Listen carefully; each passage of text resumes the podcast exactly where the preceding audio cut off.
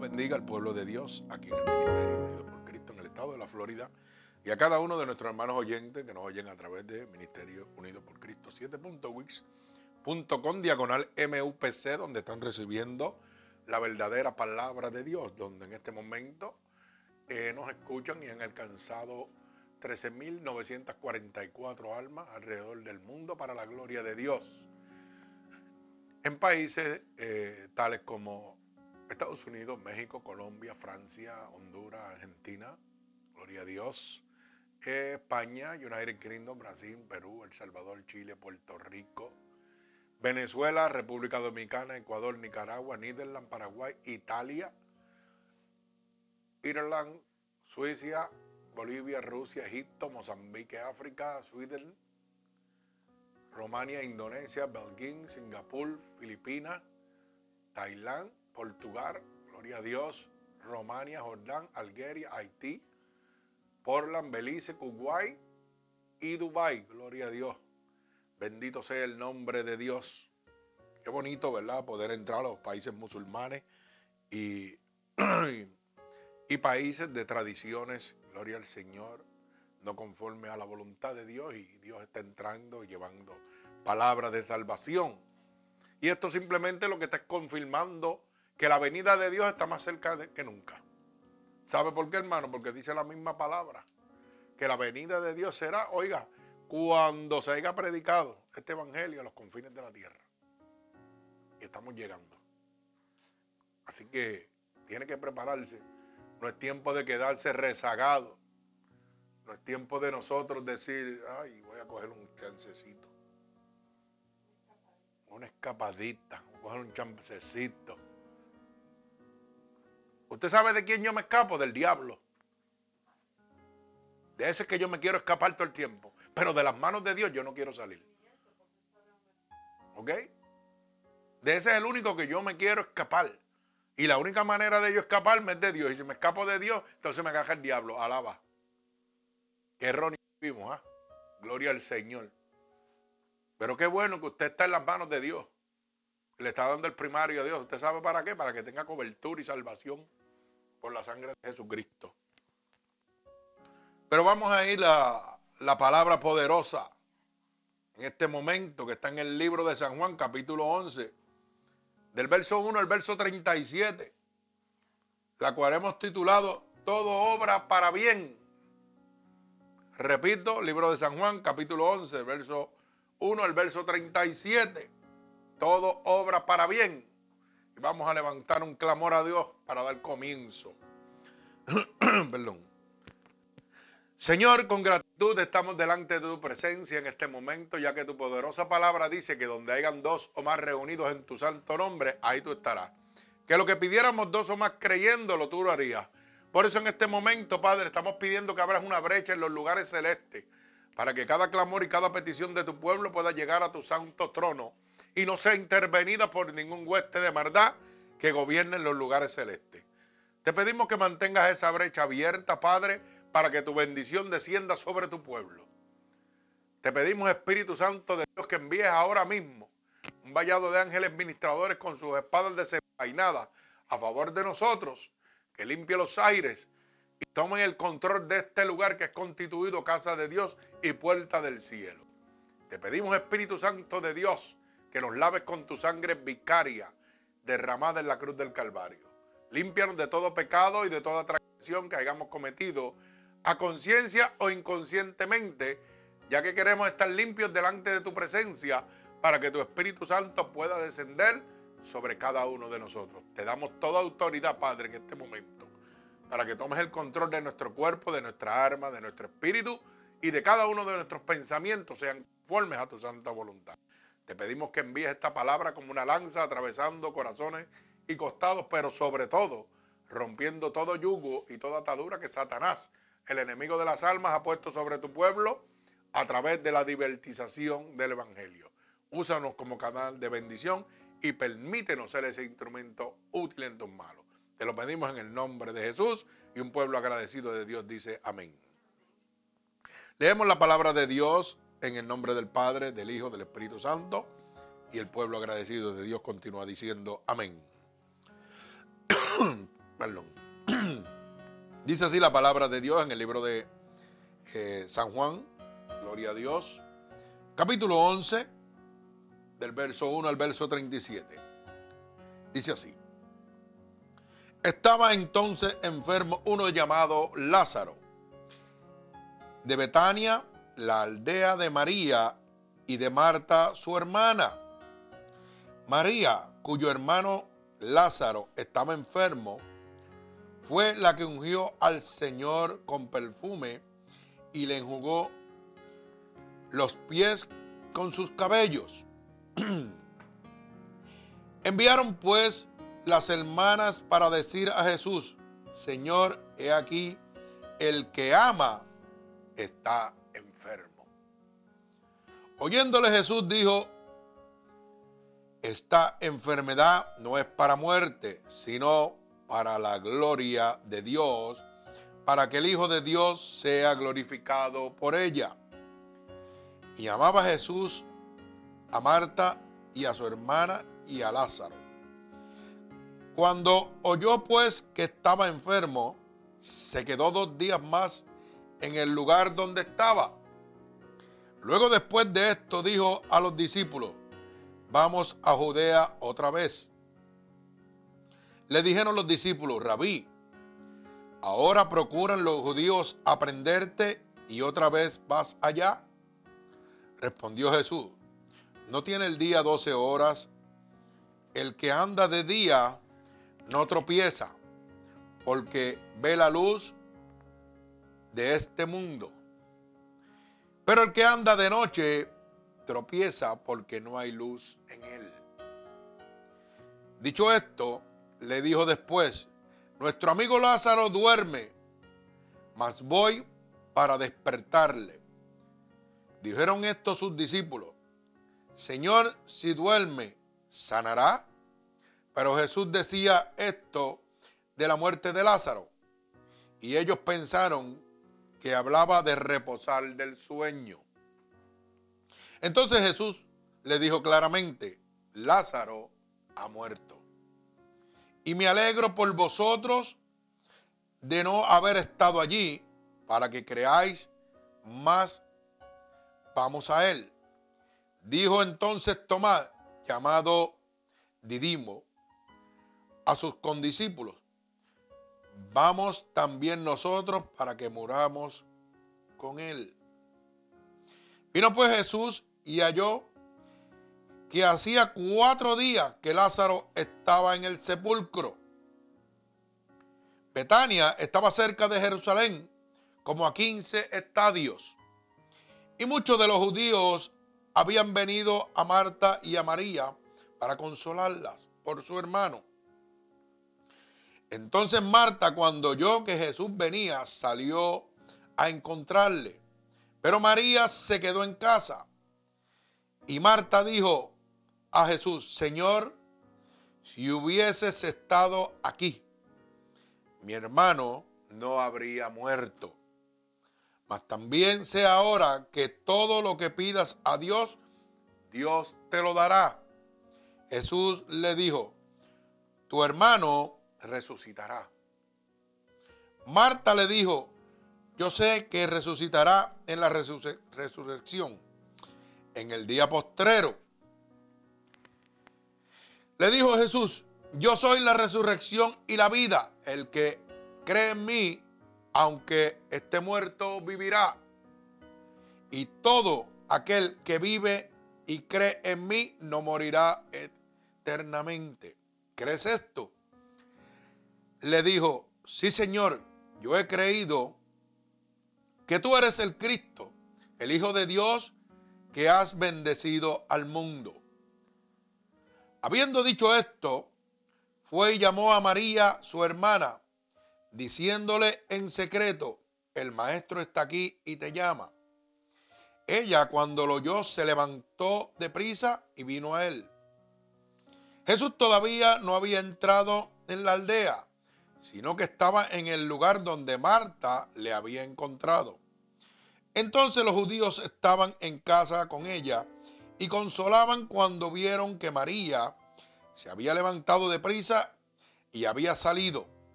la siguieron diciendo, va al sepulcro a llorar allí. María, cuando llegó a donde estaba Jesús, al verle se postró a sus pies y diciéndole, Señor, si hubieses estado aquí, no habría muerto mi hermano. Jesús entonces, al verla llorando, y a los judíos que la acompañaban también llorando, se estremeció en espíritu y se conmovió. Y dijo, ¿dónde le pusiste? Le dijeron, Señor, ven y ve. Jesús lloró, diciendo entonces a los judíos, mirad cómo le amaba. Y algunos dijeron, no podía este, el que abrió los ojos al ciego, haber hecho también que Lázaro no muriera. Mi alma alaba al Señor. El Señor añada bendición a esta poderosa palabra de Dios, una palabra poderosa. Muchas veces nosotros tenemos situaciones y a veces decimos lo mismo que dice, ¿verdad? Esto, hermanos, gloria a Dios. Como dijeron en este último versículo, eh, no podía este haber evitado que se muriera, ¿verdad? Si había hecho con otros milagros tan grandes como este. Pero lo que sucede es que en la vida de cada uno de nosotros tiene que haber una situación, tiene que haber un propósito para que la gloria de Dios pueda venir sobre nosotros. Nosotros nos quejamos y le decimos a Dios, quita esto de encima de nosotros porque no lo soporto. Pero hablamos humanamente y no miramos espiritualmente. Porque cuando yo le digo a Dios, quita la prueba de mí, no voy a, le estoy diciendo, ¿sabes qué? No quiero ver tu gloria. Ay, santo, mi alma alaba a Dios. Cuando, oiga bien, cuando le digo a Dios, quita la prueba de encima de mí, estoy diciéndole a Dios, no quiero ver tu gloria. Mi alma alaba al Señor. Santo, hay presencia de Dios. Fíjese que el verso 1 dice claramente que Lázaro, hermano de aquella, la cual le lavó los pies a Jesús con sus cabellos, con perfume de alabastro, que era lo único que tenía. Oiga, dice que estaba enfermo. Y la palabra nos muestra, oiga bien, que Lázaro era qué? Amigo de Dios. Y la palabra nos muestra también que Dios que amaba a su amigo. Pero a pesar de que Dios amaba a su amigo, tuvo que dejarlo padecer para mostrar su gloria a otros, a sus discípulos mi alma alaba al Señor. O sea que lo primero que Dios me está enseñando en este momento es que a un amigo se ama sin importar la condición o la situación en que se encuentre. Mi alma alaba a Dios. Porque eso es lo que Dios me enseña. Amar. El fundamento principal si no hay amor, de nada vale, hermano. En vano está usted aquí.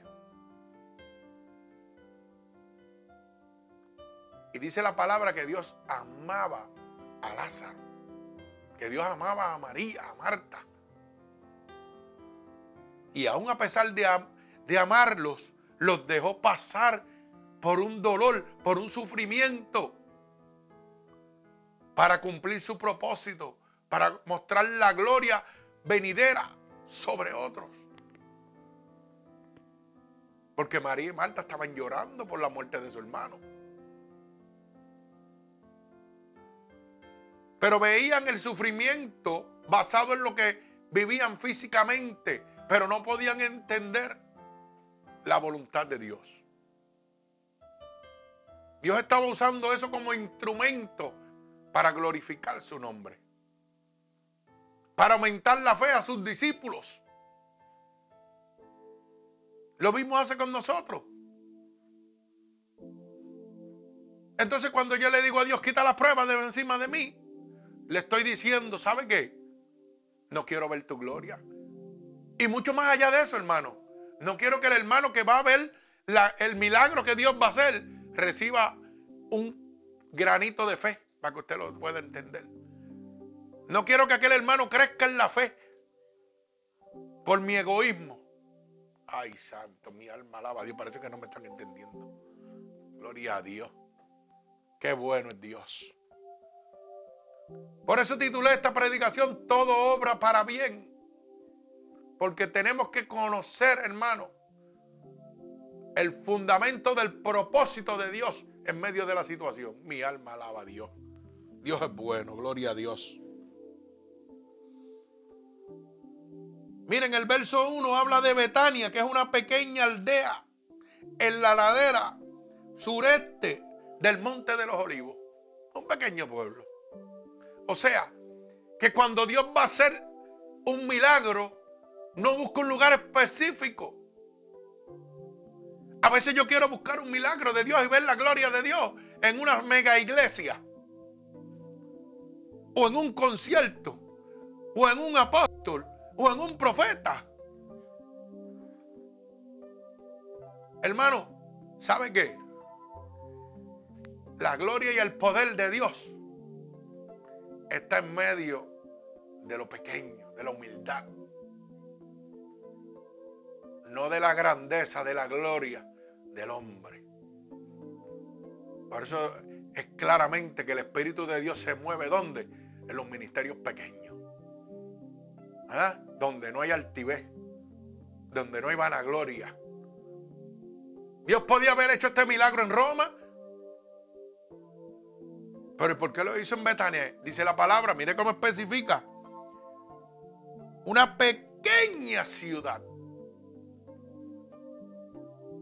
Un pequeño poblado. Cuando lo podía haber hecho en una capital y mostrarle la gloria al mundo entero. ¿Usted sabe qué pasa?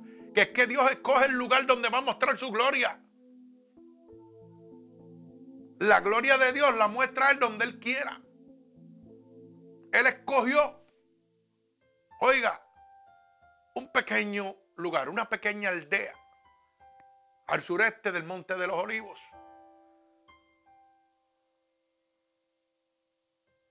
Y esto me enseña que Dios anda por senderos misteriosos.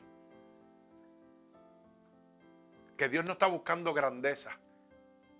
Que Dios no está buscando reconocimiento. Porque Él tiene poder y gloria que cuando Él manifiesta su poder y su gloria, ¿sabe para qué es, hermano? Para que usted tenga un crecimiento en la fe. Para que usted empiece a moverse conforme a la voluntad de Dios. Para empezar a matar los argumentos que matan la fe. La duda, ay santo. La queja, el temor, el miedo, la excusa. Porque cuando yo veo un milagro de Dios ya dejo de dudar. Aunque sea momentáneamente. Pero cuando veo ese milagro, hermano, estoy como un cable cogiente, prendido todo el tiempo. Aunque a los dos días o la semana o a los par de meses, ya ese milagro se me olvidó, se me enfrió. ¿Mm? Pero cuando veo un milagro de Dios, lo primero es que la duda empieza a desaparecer. Lo primero es que la excusa empieza a desaparecer. ¿Mm? Que el miedo, que el temor empieza a desaparecer ¿Mm? ¿Sabe por qué? Porque tengo la cobertura de Dios y estoy viendo a Dios en acción. Mi alma alaba al Señor. Quiere decir que los argumentos mueren al instante. Pero como el enemigo, como adversario de Dios y astuto, empieza a traer situaciones al tiempo. ¿Y qué pasa? Mire, si usted no se llena del aceite su lámpara se apaga. Cuando usted deja de darle el primario a Dios, hermano, está dejando de echarle aceite a su lámpara. Ya el milagro que usted vio, que mató la duda, que mató la fe, que mató la excusa, el miedo, el temor, mire, empieza otra vez a retornar a su vida. Ay, sí pasará, pero tú no te acuerdas que lo hizo hace, hace seis meses atrás. ¿Por qué dudas ahora? Mi alma alaba al Señor. Dios es bueno. Mire, para que usted pueda entender, dice el verso 3, enviaron pues las hermanas para decir a Jesús, Señor, he aquí el que amas está enfermo. Oiga la palabra que usa, el que amas. No dijo el que quiere, dijo el que ama. Un término por encima del querer. Lo que significa que si Cristo ama a un amigo, usted tiene que hacer lo mismo. Si usted no tiene ese sentir en su corazón, hermano, usted está fuera del camino de Dios.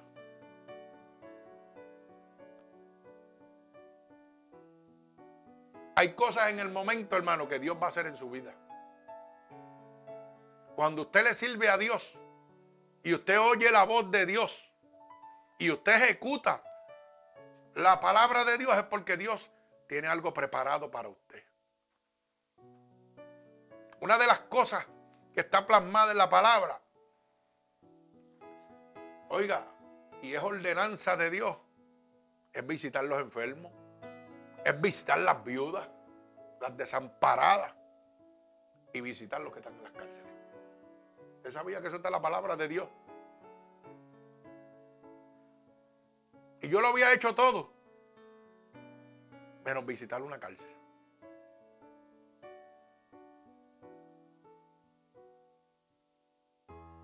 Y era lo que me faltaba.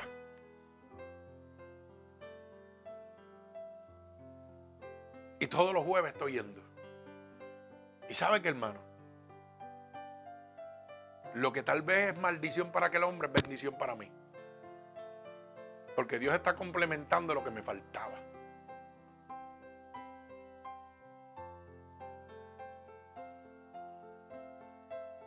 Y aquí no se puede hacer las cosas a media, aquí es completo.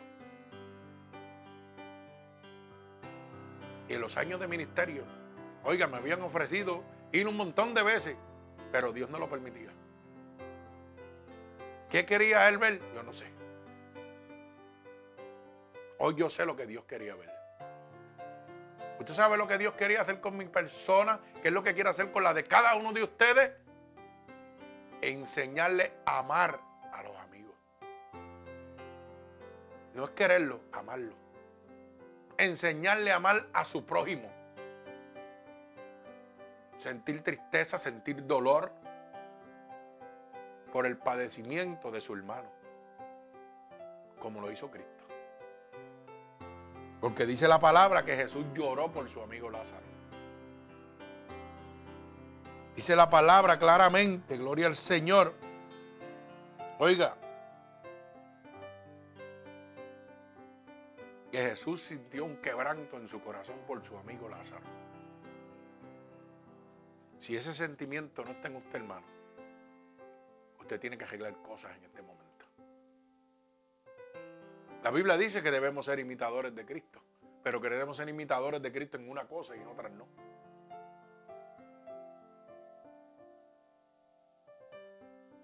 Más que la palabra de aliento que estamos llevando a la cárcel. ¿Sabe qué? Un crecimiento espiritual en mi vida personal una transformación especial en mi vida. Pero si usted no está enfocado en la visión de Dios, no lo va a entender. Mi alma alaba al Señor. Gloria a Dios. Mire, el verso 3, este mensaje del verso 3, repito, que dice, enviaron pues las hermanas para decir a Jesús el Señor, he aquí, el que ama está enfermo. Este mensaje no solo declara los hechos de lo que estaba sucediendo, sino que no hay petición ni disculpa, aunque implica creer que Cristo puede y lo va a sanar. Oiga bien.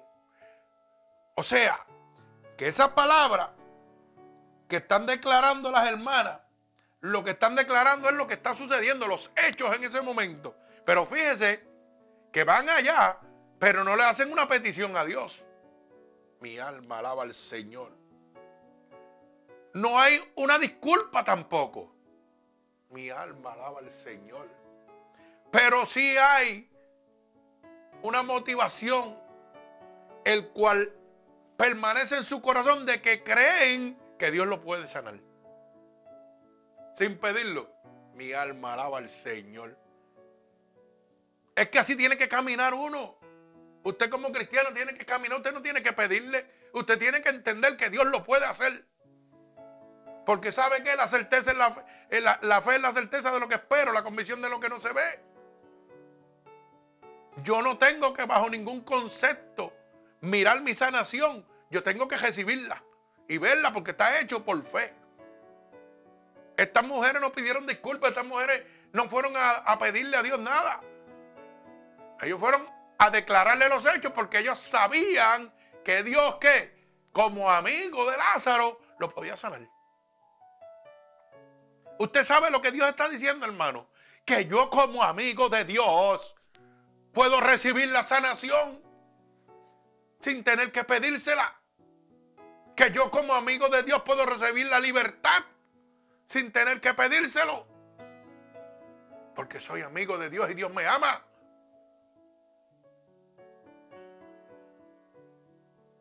Mi alma alaba al Señor. Y la pregunta es, ¿pero usted es amigo de Dios? Porque decimos que somos cristianos y todos sabemos quién es Dios. Pero usted conoce a Dios. ¿Usted conoce a Dios, hermano? Porque para conocer a Dios usted tiene que ser su amigo. Para conocer a Dios, Dios tiene que haber hecho algo en usted para usted certificar de que Dios es su amigo. De que usted lo conoce porque Dios hizo algo en su vida. Hoy día yo puedo certificar que Dios es mi amigo. Mi amigo personal. ¿Usted sabe por qué? Porque Dios ha hecho un montón de cosas por mí. Y yo puedo dar testimonio fiel de que Él es real. Pero si no ha hecho nada por usted, usted no puede dar un testimonio de que Dios es real. Yo puedo decir que Dios, oiga, me llevó al cielo y me trajo. Gloria a Dios, pues Dios es real. Yo puedo decir que Dios me puso un pulmón donde no lo había, pues Dios es real. Yo puedo decir que Dios secó un tumor que iba a quitarme la vida y que no había esperanzas para mí. Yo sí puedo decir que Dios es mi amigo porque Dios está interactuando conmigo en todo momento. Dios me ha sacado siete veces de la muerte. Oiga, Dios es mi amigo. Usted puede decir lo mismo. No, no, usted sabe quién es Dios. Usted sabe quién es Dios, pero usted no conoce a Dios. Para conocer a Dios, tiene que vivir como Lázaro vivió. La misma situación que pasó Lázaro la pasé yo. Estuve enfermo, estuve muerto. Y Dios me trajo. Eso mismo hizo Dios. Muchos lo vieron. ¿Para qué? Para la gloria de Dios. Para que creyeran y aumentara su fe. Mi alma alaba al Señor. Así que trabaja Dios, hermano. Pero todos decimos, ah, sí, yo sé quién es Dios. Sí, usted sabe, pero no lo conoce. Usted no sabe los secretos ni los poderes de Dios. Mi alma alaba al Señor. El verso 4 dice claramente, oyéndolo Jesús dijo, esta enfermedad no es para muerte, sino para la gloria de Dios, para que el Hijo de Dios sea glorificado por ella mi alma alaba al Señor. O sea, no es para muerte, significa que su resultado final no era la muerte, sino que sea glorificado Jesús al levantar a Lázaro de la muerte. O sea, que Dios había permitido la enfermedad de Lázaro. Pero no era porque iba a morir. Era para glorificar su nombre. O sea, que Dios permitió que yo me enfermara para la gloria de Dios. Por eso se titula, para los que aman a Jesús, todas las cosas obran para bien. Usted no lo puede entender hasta que usted no lo viva. Usted sabe que mientras yo me estaba muriendo, la gente se estaba sanando. Yo oraba por la gente y la gente se sanaba. Los niños los vientres volvían a tener vida. Niños muertos. Y yo muriéndome. O sea, que estamos viviendo lo mismo. Lázaro estaba enfermo, yo estaba enfermo. A través de la enfermedad de Lázaro, muchos creyeron y aumentaron su fe. A través de mi enfermedad, también muchos empezaron a aumentar su fe cuando vieron el milagro de Dios en mi vida. Cuando Lázaro volvió a la vida. Oiga, ¿usted sabe cuánta gente aumentaron su fe? Lo único que en mi caso personal hubo un poquito más. Porque esto era para glorificar el nombre, igual que en mi vida. Pero era por medio de la fe para sus discípulos, para los que estaban viendo. En mi vida personal yo viví lo mismo que Lázaro. Tuve muerto, volví. Pero muchos se sanaron, muchos aumentaron su fe. Ay, mi alma alaba al Señor. Ahora puede entender por qué la palabra dice que a los que aman a Jesús, todas las cosas obran para bien. Y el final fue el mismo. Mi final no fue de muerte porque estoy predicando el Evangelio. Estoy vivo para la gloria de Dios. Y hoy mucha gente aumenta su fe cuando oye mi testimonio. Dice, yo quiero lo que usted tiene. Mi alma alaba al Señor. Hermano, para ver la gloria de Dios hay que padecer. Y el padecer significa bendición y gloria para los demás. Mientras usted padece. Porque cuando Cristo padecía, oiga, que lo latigaron, lo escupieron, lo maltrataron, lo mancillaron. Él padeció para la salvación de cada uno de nosotros. Ay, mi alma, alaba a Dios. Entonces tenemos que ser imitadores de Cristo, como decía Pablo. Pero queremos lo bueno, no lo malo. Mi alma alaba al Señor. No sé si me estoy explicando. Y me pueden entender. Gloria a Dios.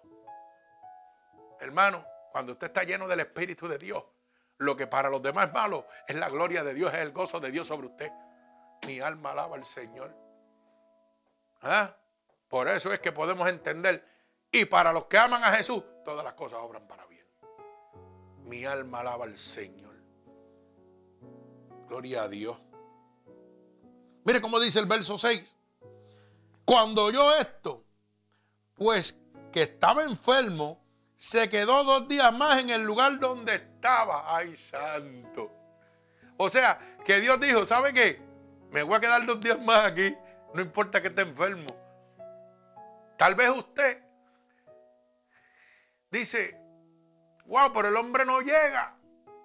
El pastor no llega, que es el que tiene la unción de sanar. Y cogió por otro lado, me abandonó. Porque ese es su pensamiento humano. Me abandonó no me quiere. No es que no lo quiere, es que la gloria de Dios es al tiempo de Dios. Mi alma alaba al Señor. O sea, se quedó dos días más. El propósito de Dios era glorificar a su Hijo y hacer que sus discípulos aumentaran su fe. No era que no quería a, Lázaro, era que tenía que cumplirse ese propósito. ¿Para qué? Para poder aumentar la fe de sus discípulos. Si lo hubiera sanado ahí, Tal vez decían, ah, eso, cosa pequeña. Un milagro más. Pero levantarlo después de cuatro días de muerto. Ay, santo. ¿Ah? Yo poder hoy ver un hombre que estuvo muerto y volvió al cielo y volvió predicándome. Y tenerlo de frente. Y tener esa bendición de que me predique el Evangelio de Dios. Y yo decirle a Dios, ah, Olvídate de eso. Me voy a dar una escapadita por ahí. No me interesa ir a la iglesia hoy. Tener un hombre de Dios de frente, hermano, que le está mostrando la gloria de Dios venidera, gratuitamente. Y usted cambia la gloria de Dios por las cosas del mundo. Ay, santo, de verdad que estamos ciegos, hermano. Mi alma alaba al Señor. Gloria a Cristo. Mire, si Jesús hubiera corrido al lado de Lázaro y lo hubiera sanado, este no habría muerto y Jesús no habría podido manifestar su gloria al levantarlo. Mi alma alaba al Señor. O sea que estaba bajo un plan de Dios. Mi alma alaba a Cristo. Gloria al Señor. Mire, aprenda esto. El tiempo de Dios es perfecto. No se atrasa ni se adelanta. Como muchos lo tienen por tardío. Oiga, así estamos viviendo. El pueblo decía a lo mejor, mira, está enfermo, lo va a dejar morir, se fue dos días más. Pero eso es en el tiempo del hombre, pero el tiempo de Dios es diferente. Como Dios tiene poder y autoridad para hacer como Él quiera, dijo, pues yo me voy dos días, voy a dejar que el hombre muera y después lo voy a resucitar. ¿Para qué? Para que los incrédulos, ¿qué? Crean. ¿Y para qué? Para que los creyentes, ¿qué? Aumenten su fe. Mi alma alaba al Señor. O sea que lo que usted estaba viendo, lo que el pueblo estaba viendo como maldición, como enfermedad, como algo contrario, oiga bien, era la bendición para los demás. Mi alma alaba al Señor. Lo cual era la gloria manifestada de Dios en un tiempo específico. Oiga, y la gloria de Dios para aquel hombre que estaba padeciendo. Pero el tiempo de Dios, no el tiempo del hombre. Así que si usted está pasando alguna situación en su vida difícil, como está pasando mi hermano que está en la cárcel, usted sabe lo que Dios está haciendo, glorificando su nombre. Y ya lo está haciendo, porque lo que me faltaba a mí como pastor, para moldear un pedacito que quedaba en mi corazón, ya Dios lo hizo.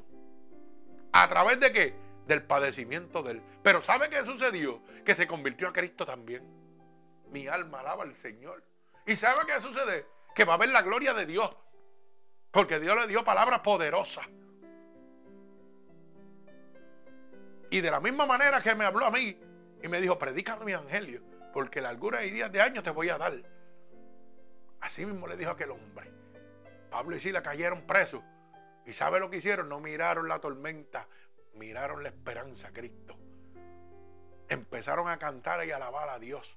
Y se cayeron los barrotes. ¿Ah? y se cayeron las cadenas. Gloria al Señor. A mi María que estará diciéndole Dios. Búscame en espíritu de verdad. Que lo imposible lo hago yo. ¿Mm? Tal vez a lo mejor tenga que cumplir un par de años. Pero ¿sabe qué? Para la gloria de Dios. Como también Dios le puede tumbar las cadenas en este momento. Gloria a Dios. Todo está dispuesto a lo que Él haga. A lo que Él ore a Dios. A lo que lo busque en espíritu y verdad mi alma alaba al Señor. O sea que Dios permite las situaciones que usted ve negativas para glorificar su nombre. Mi alma alaba a Cristo, gloria a Dios. Ahora, va entendiendo por qué la Biblia dice que los que aman a Jesús, todo obra para bien. Y si usted lo quiere ver, eso está en el libro de Romanos, capítulo 8, Verso 28. Mi alma alaba al Señor. Porque yo puedo decirlo, pero usted tiene que eh, leerlo. Dice, y sabemos que a los que aman a Dios, todas las cosas ayudan para bien.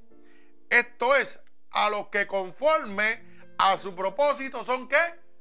Llamados. O sea que todas las cosas obran para bien, pero hay una cláusula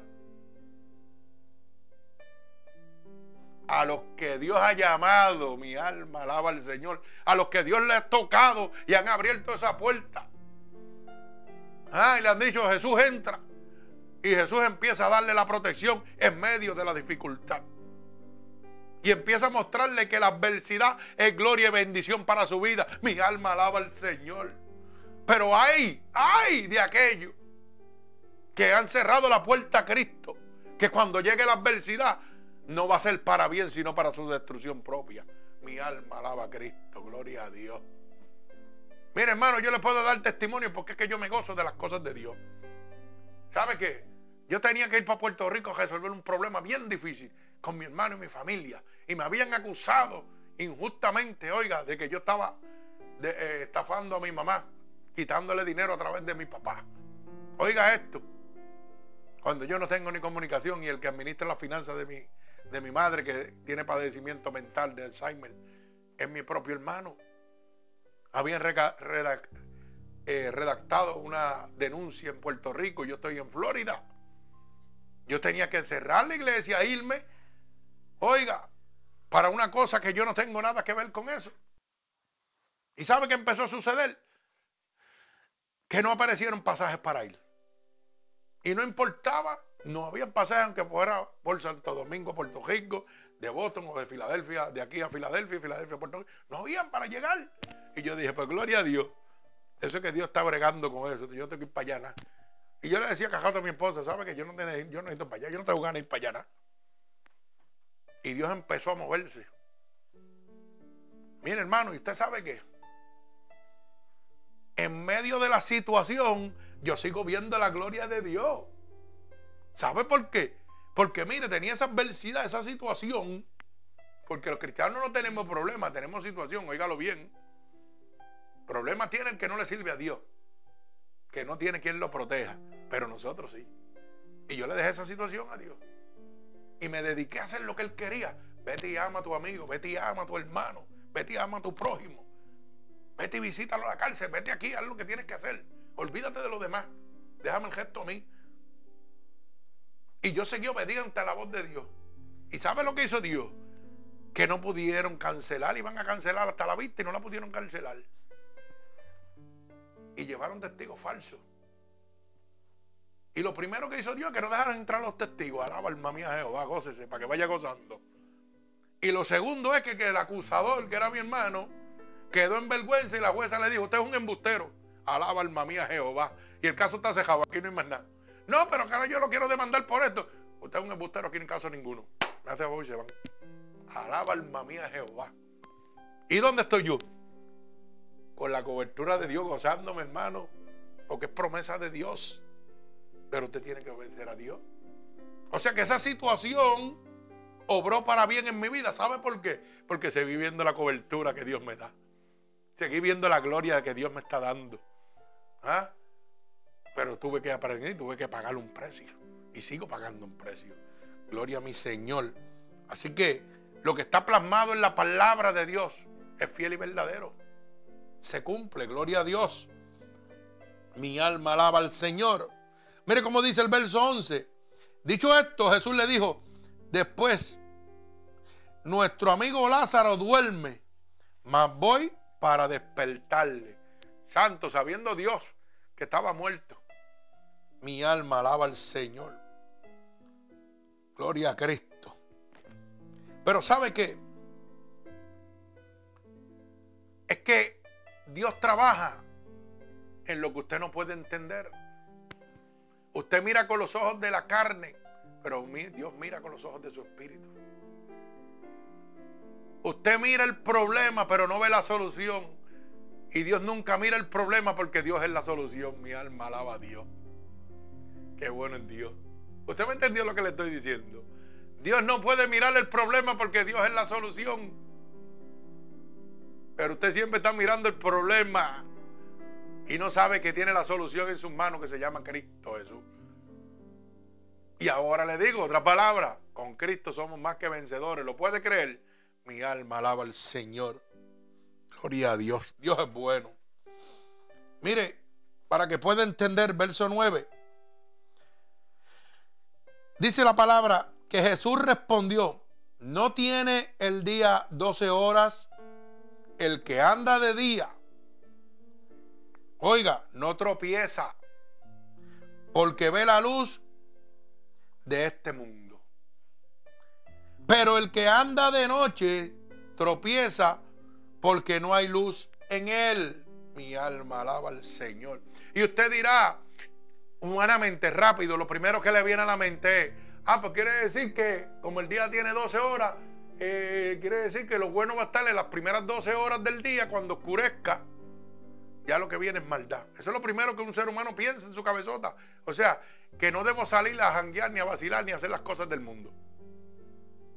Porque ese es el pensamiento humano, rápido sobre la mente de nosotros. Pero ¿sabe qué?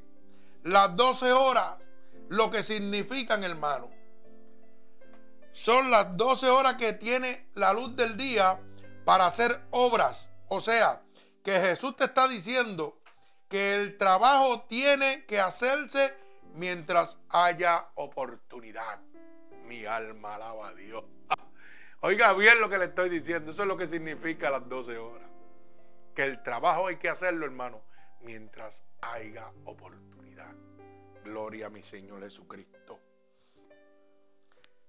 Mire, Jesús no estaba alegre por lo que Lázaro estuviera, porque Lázaro estuviera muerto.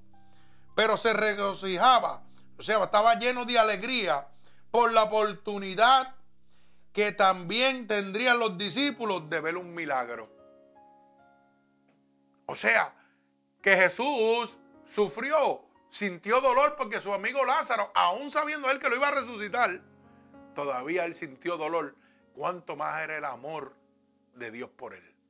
Pero dice la palabra que se regocijaba. ¿Sabe por qué? Porque lo que iba a recibir los discípulos a través del sufrimiento de Lázaro era que iban a ver la gloria de Dios. Oye, Jesús no se alegra por lo que te está sucediendo, por la situación que está pasando. Pero es el método que Dios usa para la gloria de su nombre, tanto para ti en, en tu vida como para el que está recibiéndolo fuera. Mi alma alaba a Dios. Me explico. Jesús no estaba contento porque yo tenía una enfermedad que me iba a morir. No. Él no estaba contento porque si él me amaba también estaba sufriendo, como sufrió por Lázaro. Aún él sabiendo que Lázaro lo iba, iba a levantar. Aún él también sabiendo, oye, a Cano, a Roberto, yo lo voy a levantar. Él no se va a morir, aunque la gente diga que se va a morir. Pero él sentía amor por mí. Y sufrió. Padeció como padeció por Lázaro. Pero ¿sabe qué? Empezó a regocijarse. ¿Sabe por qué? Porque él sabía que por medio de este milagro que iba a hacer en mi vida, mucha gente se iban a convertir. Mucha gente se iban a sanar. Mucha gente iban a aumentar su fe los cristianos. Muchos incrédulos iban a empezar a creer. Mi alma alaba al Señor.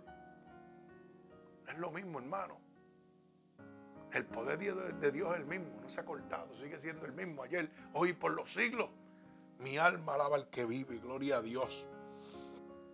Santo Dios. Mire, en el verso 16 hay una contradicción. Ellos no podían entender lo que Dios estaba haciendo. Y mire cómo dice el verso 16. Dijo entonces Tomás, llamado Didimo, a sus condiscípulos, ¿a quién? A los que estaban con él. Vamos también nosotros para que muramos con él. O sea, Dios nos va a llevar allá para que nosotros muramos con Lázaro igualmente. Ay, santo. O sea que Dios tenía que permitir para que la incredulidad de este hombre muriera. Mire lo que dice. Anda con Dios, el Dios Todopoderoso, después de haber hecho tantos milagros al frente de sus discípulos, todavía él crea una duda. Uno de los argumentos. O sea, ahora también vamos a ir nosotros para allá para que muramos como murió Lázaro. Mi alma alaba al Señor, gloria a Dios. O sea que Tomás en el corazón de él había una contienda, entre creer y no creer. Usted sabe que así mismo está viviendo el pueblo de Dios. Tenemos una contienda terrible en que algunos a veces creen y a veces no creen. Cuando la cosa es favorable, así Dios es tremendo. Ave María, yo creo en Dios, yo le sirvo a Dios. Pero cuando la cosa es adversa, como le pasó a Tomás, que estaba viendo la adversidad, pero no estaba viendo el milagro de Dios que Dios iba a obrar, empezó a qué? A traer dudas. Y no solo a él, empezó a, sembrarle la duda a sus condiscípulos, a los que andaban con. Mi alma alaba a Dios. Así mismo estamos viviendo. Hermano, cuando yo declaro duda y digo que soy cristiano, los que están alrededor mío empiezan a dudar también. Así que usted tiene que tener mucha cuenta cuando usted dice que usted es cristiano. Cuando usted lleva una conducta que no es conforme a la voluntad de Dios, hermano, la demás gente la adopta. Porque dicen, ah, si ese cristiano lo hace, yo lo voy a hacer también, porque él es cristiano. Usted no sabe que cuando usted declara que usted es cristiano es un embajador de Dios, está representando a Cristo donde quiera que usted se para. Y como lo vean a usted, están viendo a Cristo. Si, si ven que usted es un falso, así mismo ven a Cristo como falso.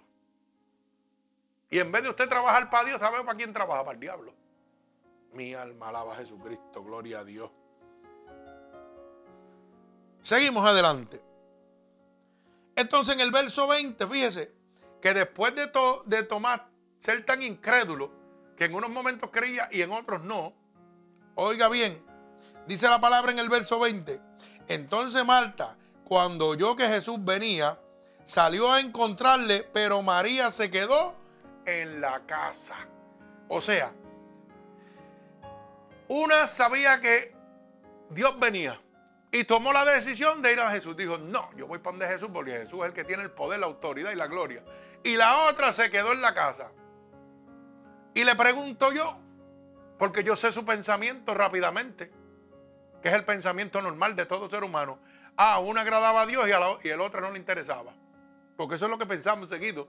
Porque la otra se quedó en la casa y no fue detrás de Dios. Pero hoy Dios me mostró otra cosa diferente. Digo, no es así como lo están mirando. Porque cuando leí la palabra yo dije, ah, Señor, pero entonces quiere decir que Marta era más obediente y salió volando. No, no, no, hermano. Es que cada, cada persona tiene un propósito y un plan en la vida de Dios. No todos son cabezas. Unos son cabezas y otros son manos. Alaba alma mía Jehová. Mire, observe este punto. Estas dos mujeres, como dice la palabra, Marta cuando oyó que Jesús venía, salió al encuentro con Dios. Y la otra dice que María se quedó ¿qué? en la casa. A lo mejor usted piensa que María era una vaca y dijo, ah, yo no voy para ningún de esos. Hermano, no está hablando de eso, gloria a Dios. Está hablando de dos personalidades diferentes. Marta, una era una mujer de acción. Y María, una mujer de reflexión. Alaba alma mía Jehová. Santo, gloria a Dios. ¿Me entiende ahora cuando le digo que uno es cabeza y otro es mano? Es que hay gente en las manos de Dios que son, mire, pólvora, dinamita, que tienen que entrar en acción. Y a veces nosotros decimos, ay, yo quisiera ser como Él, pero no puedo ser como Él, yo no siento lo que Él siente. No, hermano, porque el trabajo suyo es el de reflexión, no es el de acción. Dios conoce cuánto es capaz usted para algo. Por eso cuando Dios me llamó a pastorear, yo peleaba con él. Y yo decía que no quería ser pastor y que no quería ser pastor. Pero Dios sabía que yo era un hombre de acción. ¿Sabe por qué? Porque un hombre de acción significa que actúa al oír la voz de Dios. Sin dudar. Sin poner excusa. Sin tener temor de lo que vaya a pasar. Dios me habla y a mí no me interesa quién se me pare de frente, hermano. Yo salgo en acción a hacer lo que Dios me dijo. ¿Sabe por qué? Porque yo conozco a Dios. Y yo conozco a Dios porque Dios obró en mi vida. Porque tengo una relación directa con Dios. Porque oigo audiblemente la voz de Dios. Porque lo oigo en mi mente. Porque me llevó al cielo y me trajo. Dios es real. Yo tengo una relación personal con Dios. Ahí usted puede decir que es amigo de Dios. Pero mientras usted no tiene una relación con Dios personal, que Dios haya hecho un milagro en su vida, dos o tres o cuatro milagros o cinco, Dios los que Él quiera. Usted simplemente sabe quién es Dios por la lectura, por lo que deja la palabra, pero no por vivencia. Mi alma alaba al Señor. Por eso yo me quedo sorprendido cuando llego a algún sitio y yo no tengo que pronunciar que yo soy pastor. Yo me quedo calladito. Y un amigo dice, mira, él es el pastor fulano de ti. No, no, no, yo soy cano. Tranquilo. ¿Y qué pasa? Que cuando saben que tú eres pastor empiezan a darse dotes de grandeza y pegan a hablar de textos bíblicos. Y que si esto, que si lo otro, y a tratar de contradecir la palabra. Hermano, ¿y sabe qué? Hay algo que no pueden contradecir jamás en su vida. ¿Y sabe qué? La vivencia que usted tiene con el Dios Todopoderoso. Usted podrá tratar de contradecir la palabra sobre lo que está escrito, de lo que yo pienso y lo que tú piensas, pero no puedes contradecir lo que Dios ha hecho en tu vida. Mi alma alaba al Señor. Por eso es que tienes que buscar una relación personal con Dios, para que no seas engañado. Mi alma alaba al Señor. Por eso la misma palabra dice, no necesita que nadie os enseñe, sino el mismo Espíritu de Dios. Ay, santo, mi alma alaba a Dios.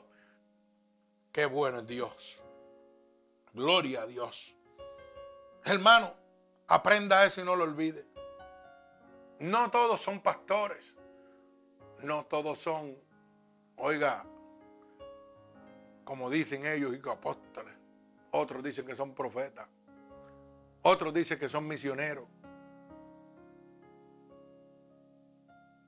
Marta era una mujer de acción. Los hombres y las mujeres de Dios son gente de acción. María, una mujer de reflexión. Pero necesitan ser de dos en dos. Porque la misma palabra dice que si uno cayera, el otro lo ayudaría a levantarse. Y un hombre de acción, si no tiene una mujer de reflexión, no puede trabajar tampoco. Usted no puede actuar si no reflexiona. Usted no puede salir a lo loco. ¿Sabe por qué? Porque hay voces engañosas. Usted tiene que esperar que Dios le hable y reflexione en la palabra y el Espíritu lo moldea y le habla y le dice, sí soy yo. Mi alma alaba al Señor. Gloria a Dios. Dios es bueno y para siempre su misericordia. Dice el verso 25. Jesús dijo, yo soy la resurrección y la vida. El que cree en mí, el que cree en mí, aunque esté muerto, vivirá. Oiga bien, y todo aquel que vive y cree en mí no morirá eternamente. ¿Crees esto? Mi alma alaba al Señor. Mire hermano, Cristo es la resurrección para los que están físicamente muertos. Esto es de lo que está hablando. La resurrección para los que están físicamente muertos es Cristo. Gloria a Dios. Pero es la vida para los que creen y todavía están vivos. Mi alma alaba al Señor. Qué lindo es Dios. Oiga bien, para los muertos, Cristo es la resurrección. Pero para los que estamos vivos todavía en esta carne, en este cuerpo, y que creemos en Él, oiga, es nuestra vida. Gloria al Señor. Mi alma alaba a Dios. En el verso 28 dice así, habiendo dicho esto fue y llamó a María su hermana diciendo, en secreto el maestro está aquí y te llama. Marta dijo a María privadamente que Jesús había llegado para que pudiera verlo a solas. No lo publicó. Marta fue de María y le dijo, hey, el maestro está aquí. Pero ¿a quién le está diciendo? A la mujer que estaba qué? Reflexionando. Mi alma alaba al Señor. Una se movió en acción. ¿Para qué? Para poder darle el mensaje a la que reflexionaba. Porque si Marta no sale a buscar a Jesús, no sabe que Dios está ahí. Había oído, dice la palabra, y salió en búsqueda de él. Cuando lo encuentra, va donde la mujer que reflexiona, que se ha quedado reflexionando y le dice, Jesús está aquí, quiere verte. Alaba alma mía Jehová. Usted ve porque yo le dije claramente ahorita que cuando uno no estudia la palabra y no deja que el Espíritu le hable, lo primero que le viene a la cabeza a uno es, ah, pues Marta era obediente y la, la otra era desobediente. No, no, hermano, que no era así. Usted tiene que leer la palabra y dejar que el Espíritu le hable. Gloria al Señor. O sea, Marta fue la mujer que Dios usó en acción para notificarle a la mujer que se quedó reflexionando que Jesús estaba. Gloria a Dios. Mi alma alaba al Señor. Muchos de nosotros decidimos lo mismo también. Oiga, así trabaja Dios. Cuando yo salgo a hacer una obra de Dios. Y mi esposa me pregunta, yo le digo, tengo que ir a tal sitio. Oiga, yo no la veo a ella. Pero usted sabe que Dios me habla. Y lo primero que sale de su cabeza y de su mente y de su corazón es, Señor, protégelo, cuídalo, aunque después piense otras cosas. Pero lo primero que me echa la bendición, ¿cierto o falso? Y yo no lo sé, pero hay uno que me está hablando cuando voy de camino. Me dice, está pidiendo por ti ahora mismo. ¿Y sabe lo que yo hago? Me tiro para ellos, gracias Señor. Porque yo soy el de acción, pero ella es la de reflexión. Mi alma alaba al Señor. Y le reflexiona a Dios. Y a veces preguntamos, ay Señor, yo no tengo fluidez de palabra, yo no puedo hablar como habla mi esposo. Es que ese no es tu trabajo. Ese no es tu trabajo. Tu trabajo es el que está haciendo. Guárdalo, ora por él, cuídalo. ¿Mm? Y cuando a veces me hace preguntas, mi única contestación, hasta que Dios quiera. Y ya ahí entiende lo que yo le estoy diciendo. Cuando Dios me manda algo, es hasta que Dios quiera. ¿Cuánto va a ser? Yo no lo sé. ¿Cómo lo va a hacer? Yo tampoco lo sé. Mi trabajo es aplicar la acción. Y el trabajo de Dios es ponerlo en acción. Mi alma alaba al Señor. Por eso que la palabra dice, tus pensamientos no son mis pensamientos, tus manos no son mis manos. Tranquilo. Bendito sea el nombre de Dios. Gloria al Señor Jesucristo. Oiga bien, verso 32 dice claramente, María, cuando llegó a donde estaba Jesús, al verle se postró a sus pies, diciéndole, Señor, si hubieses estado aquí, no habría muerto mi hermano. Oiga esa palabra. María, aquella mujer que lavó sus pies con sus cabellos. Ay, santo. ¿Ah? Con perfume de alabastro porque no tenía más nada. Le está reclamando a Dios. Señor, si hubieses estado aquí, no hubiera muerto. Mi alma alaba a Dios. Santo Dios poderoso. Si hubiese estado aquí, eso no hubiera sucedido en lo que le está diciendo. ¿Sabe qué? Nada. Muchos de nosotros decimos lo mismo. Cuando oímos a Dios y no tenemos y tenemos y, no le hacemos caso y tenemos contratiempo, tratamos de justificarnos nosotros mismos y decimos, ay, si yo hubiera oído a Dios, esto no me hubiera pasado. ¿Mm? Como dijo María, si hubiera estado aquí, no hubiera sucedido. Usted sabe cuánta gente dice lo mismo. Ay, si yo hubiera oído a Dios, esto no me hubiera pasado. Pero ¿sabe qué sucede, hermano? Que cuando Dios viene, tú le cierras la puerta. Mi alma alaba al Señor. Si yo hubiera oído a Dios. Pero ¿sabe cómo usted lo está diciendo cuando dice, si yo hubiera oído a Dios, esto no hubiera pasado? O sea, usted no, no está mirando la gloria de Dios, usted lo que está mirando es autojustificarse. Porque si usted hubiera lo visto, gloria a Dios que por no oír a Dios me pasó esto. No, no estoy tratando de autojustificarme si lo hubiera ido. Ay, santo. O sea, si yo me hubiera robado aquello, pero no me hubieran cogido, más o menos, para que lo pueda entender. Sí, así, hermano, de verdad. Porque eso es autojustificarme, para que usted lo pueda entender. Gloria a Dios. Mi alma alaba al Señor. El verso 33 dice, Jesús entonces, oiga bien esta palabra, al verla llorando, y a los judíos que la acompañaban también llorando, se estremeció en espíritu y se conmovió. ¡Wow! Quiere decir, ¿sabe qué, hermano?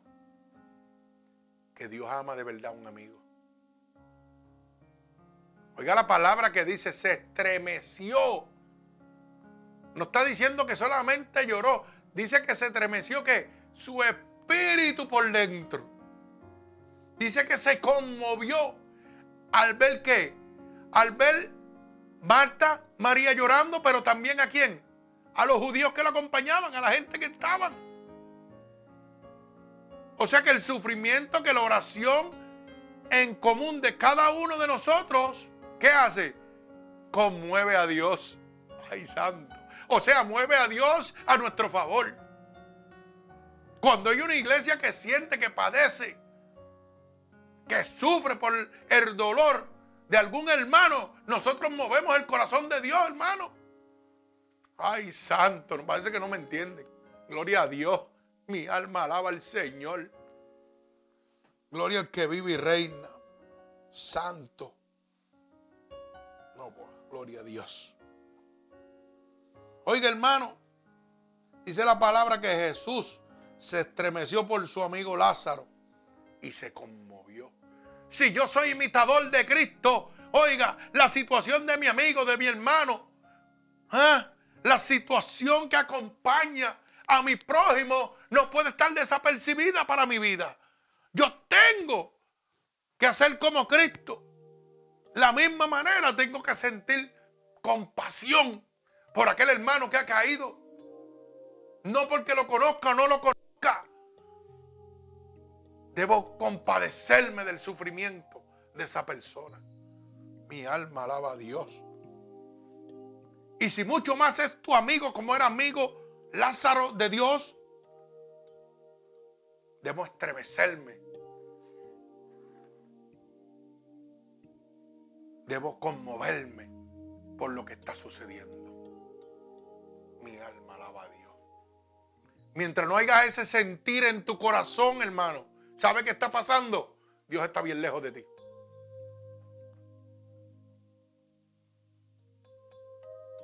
Mientras tú no sientas dolor o sientas, oiga,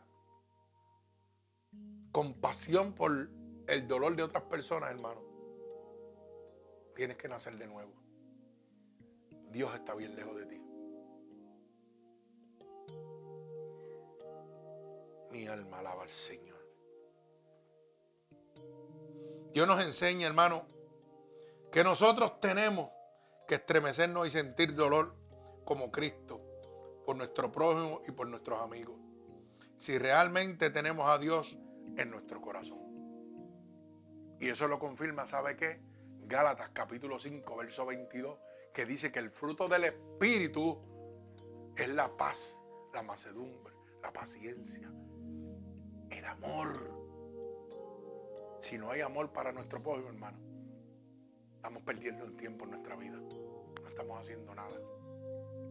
Este mundo se está destruyendo por falta de amor, por la avaricia, por los intereses del ser humano. Pero la voluntad de Dios no importa. El amor de Dios no importa. Lamentablemente.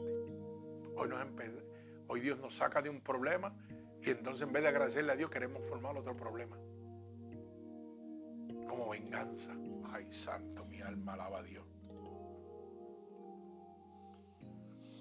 Verso 35. Dice la palabra que Jesús lloró. ¿Sabe qué, hermano? Muchas veces hasta llorar. Porque esto significa sentir compasión por el dolor ajeno. Cuando usted llora, hermano, y sale de lo profundo de su corazón como lo hizo Jesús, ¿sabe qué? Lo que está hablando es que siente compasión por, el dolor ajeno. Usted llora cuando un hermano suyo muere, ¿verdad que sí?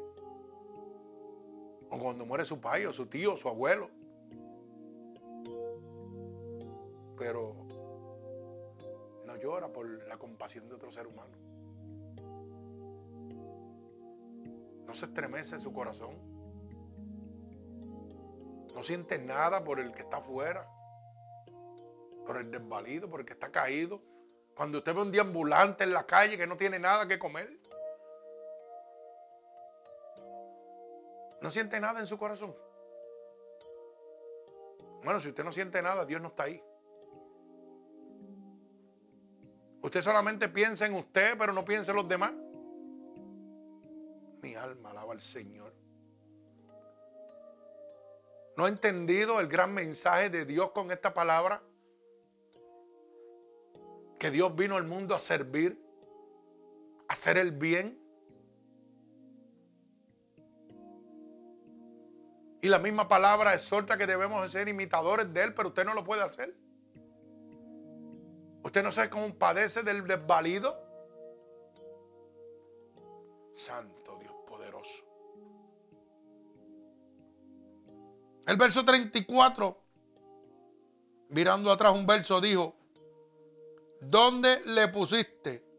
Le dijeron, Señor, ven y ve. ¿Usted sabe lo que significa dónde está? Significa que Dios salió a qué? A servirle. Dijo, ¿dónde está? Que voy a servirle. Voy a darle vida nuevamente. Cuando yo salgo a llevar al Evangelio de Dios, estoy dando vida a aquel muerto que está desamparado. Voy a entregar vida, pero vida eterna, por medio de Jesucristo. Mi alma alaba al Señor. ¿Sabe qué, hermano? Y culmino. Voy a culminar porque realmente yo creo que todo se basa en, en el servir. Dios me enseñó que mi verdadero propósito es servir como Él lo hizo. Tal vez mucha gente diga, tú eres un tonto. Le sirve a gente que te hace daño, gente que te engaña. Pero Dios le sirvió a los que lo traicionaron, a los que lo engañaban. Mi verdadero propósito en esta vida y el suyo debe ser servir, hermano. Oír la voz de Dios y obedecerlo. No la voz de una iglesia, no la voz de un pastor. Sino oír la voz de Dios y obedecerlo, entrar en acción. Y luego de entrar en esa acción, reflexionar sobre lo que está viviendo. Yo entro en acción. Todos los jueves voy a ver a este joven a la cárcel. Y luego que salgo de allí, hermano, yo vengo reflexionando. Y Dios me sigue hablando y me sigue hablando y me sigue hablando. Y cada vez que yo voy, yo me lleno de más sabiduría de Dios.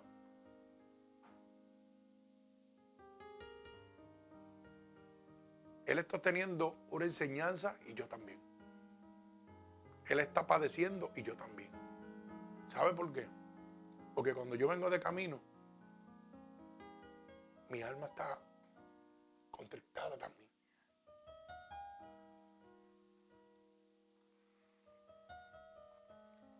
Y eso era un sentimiento que Dios me había entregado cuando yo me convertí.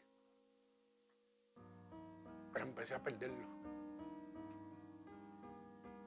Empecé a enfriar ese sentimiento, aunque la palabra estaba llena del fuego de Dios. Faltaba ese amor por las almas nuevamente. Y en medio de esta situación Dios lo está volviendo a, renacer. Hay cosas que con el caminar del tiempo y un mundo tan acelerado como el que vivimos, empezamos a olvidar. Y empezamos a olvidar que debemos ser imitadores de Cristo y sentir lo que Cristo sentía por el prójimo, independientemente sea bueno o sea malo sea favorable, sea contrario. ¿Sabe qué aprendí, hermano? Que realmente si yo no puedo servir al prójimo con amor y llevarle el bien a los demás, mi, mi vida realmente no tiene sentido en esta tierra. Y eso debe ser una de las metas que usted debe ponerse en su corazón. Si usted no puede hacer el bien, si usted no puede bendecir, si usted no puede servir, hermano, su vida realmente en esta tierra no tiene sentido alguno. Yo empecé a encontrar el sentido nuevamente, sentido que había perdido cuando empecé a sentir y a servir de esta manera nuevamente. Y cuando empecé a servir de esta manera incondicional nuevamente, algo que había dejado, ¿sabe qué? Empezó Dios a bendecirme. Empezó Dios a prosperarme, a cooperar conmigo, a guardarme nuevamente de la manera que me guardaba antes, a enseñarme a depender totalmente de Él, a ver cómo Dios me provee todo lo que yo necesito, conforme a su palabra, como dice. Busca el reino de Dios y su justicia y todas las cosas tendrán de ser añadidas. Wow. Y le dejo este mensaje. Si no vives para servir, no sirves para vivir. Mi alma alaba al Señor. Así que hermano, yo espero que esta poderosa palabra de toda obra para bien nos haya enseñado a nosotros a ser imitadores de Cristo. Cristo vino al mundo a servir, hermano. Por eso este ministerio trabaja gratuitamente para el mundo. Porque hemos venido a servir, a bendecir. Así que, si usted ha entendido en este momento, hermano oyente, que la prueba que Dios está permitiendo en su vida, oiga bien, estoy hablándole a los creyentes, a los que aman a Dios, tiene que empezar a ver que la gloria de Dios manifestara para su vida. Porque dice la palabra que a los que aman a Jesús, todas las cosas obran para bien. Lázaro amaba a Jesús. Y todo lo que le sucedió a Lázaro, inclusive tuvo que ir a la muerte y venir nuevamente a la vida a través de la resurrección, fue para la bien y la gloria de los que estaban alrededor. Fue para el bien y la gloria del mismo Lázaro.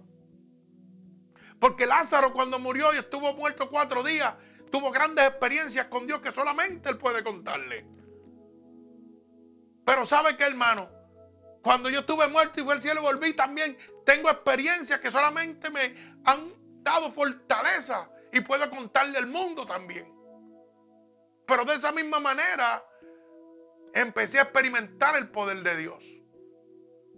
Empecé a llevar el poder de Dios a las demás personas gratuitamente. Y en medio de mi enfermedad la gente se sanaba en medio de mi enfermedad, la gente se libertaba de demonios. Empecé a ver la gloria de Dios. Empecé a sentir lo que Dios sentía. Compasión y amor por los demás. Pero en medio de este caminar en este mundo hostil que es gobernado por Satanás, ¿sabe qué? Ese amor por los demás iba enfriando. Sentía un amor, pero no de la manera que Dios quería que lo sintiera. Y podía ver a alguien y sí me dolía, pero no de la manera que Dios quería que me empezara a doler como él le dolía lo que Lázaro le había pasado. Porque de la manera que Dios quería que yo aprendiera era de esta manera. Y no es que algunos son mis prójimos, sino que todos son mis prójimos. No que algunos son mis amigos, sino que todos son mis amigos. Mi alma alaba al Señor. Pero si tú no eres convertido y eres inconverso, hermano, las situaciones, los problemas que estás afligiendo en este momento no van a obrar para bien para ti, sino son para destrucción. Por eso es que necesitas a Cristo en este momento. Para que todas las cosas empiecen a obrar para bien en tu vida. Mi alma alaba al Señor. Así que, si tú quieres que en tu vida todas las cosas buenas o menos buenas obren para bien, lo único que tienes que aceptar a Cristo como tu único y exclusivo Salvador. Y lo único que tienes que repetir conmigo estas palabras. Señor, hoy he entendido que necesito tu cobertura. Hoy he entendido que necesito tu protección. Hoy he entendido que para que la adversidad se convierta en gloria en mi vida, te necesito, Señor. Así que te pido perdón por los pecados que he cometido a conciencia o inconscientemente. He oído que tu palabra dice que si yo declaro con mi boca que tú eres mi salvador, yo sería salvo. Y en este momento estoy declarando con mi boca que tú eres mi salvador. He oído que tu palabra dice que si yo creyera en mi corazón que te levantaste de entre los muertos, yo sería salvo. Y en este momento yo creo en mi corazón que tú te has levantado de. Por eso es que te pido que me escribas en el libro de la vida y no permitas que me aparte nunca más de ti. Padre, en el nombre de Jesús, mira a cada una de estas personas alrededor del mundo, mi Dios, que te han aceptado como tu único y exclusivo Salvador. Yo te pido que te allegues a ellos en este momento. Que seas tú, Señor, Espíritu Santo de Dios. Padre, en el nombre de Jesús, glorificando tu santo nombre. Padre, que sea tu Espíritu Santo llenándolos de tu unción, de tu presencia, de tu fragancia, de tu poder, de tu cobertura en este momento. Padre, que a la distancia las corrientes de agua viva empiecen a emanar ahora por el poder de tu palabra sobre ellos, como confirmación de que tú los recibes como hijos tuyos, Señor. Padre, por el poder y la autoridad que tú me has dado, yo declaro en el nombre poderoso de Jesús un regalo del cielo para cada uno de ellos, Señor. Y los ato con cuerdas de amor a ti, Dios. Con la bendición del Padre, del Hijo, del Espíritu Santo y el pueblo de Cristo dice, amén. Que Dios los bendiga, hermanos oyentes. Si esta predicación ha sido de bendición para usted y ha transformado su vida, Señor, puede recibirla gratuitamente a través de Unidos por Cristo 7.wixsite.com diagonal MUPC. Recuerde que es gratuitamente y estamos los domingos a las 11.30 a las 8 pm y los miércoles y viernes a las 8 pm. Gloria al Señor.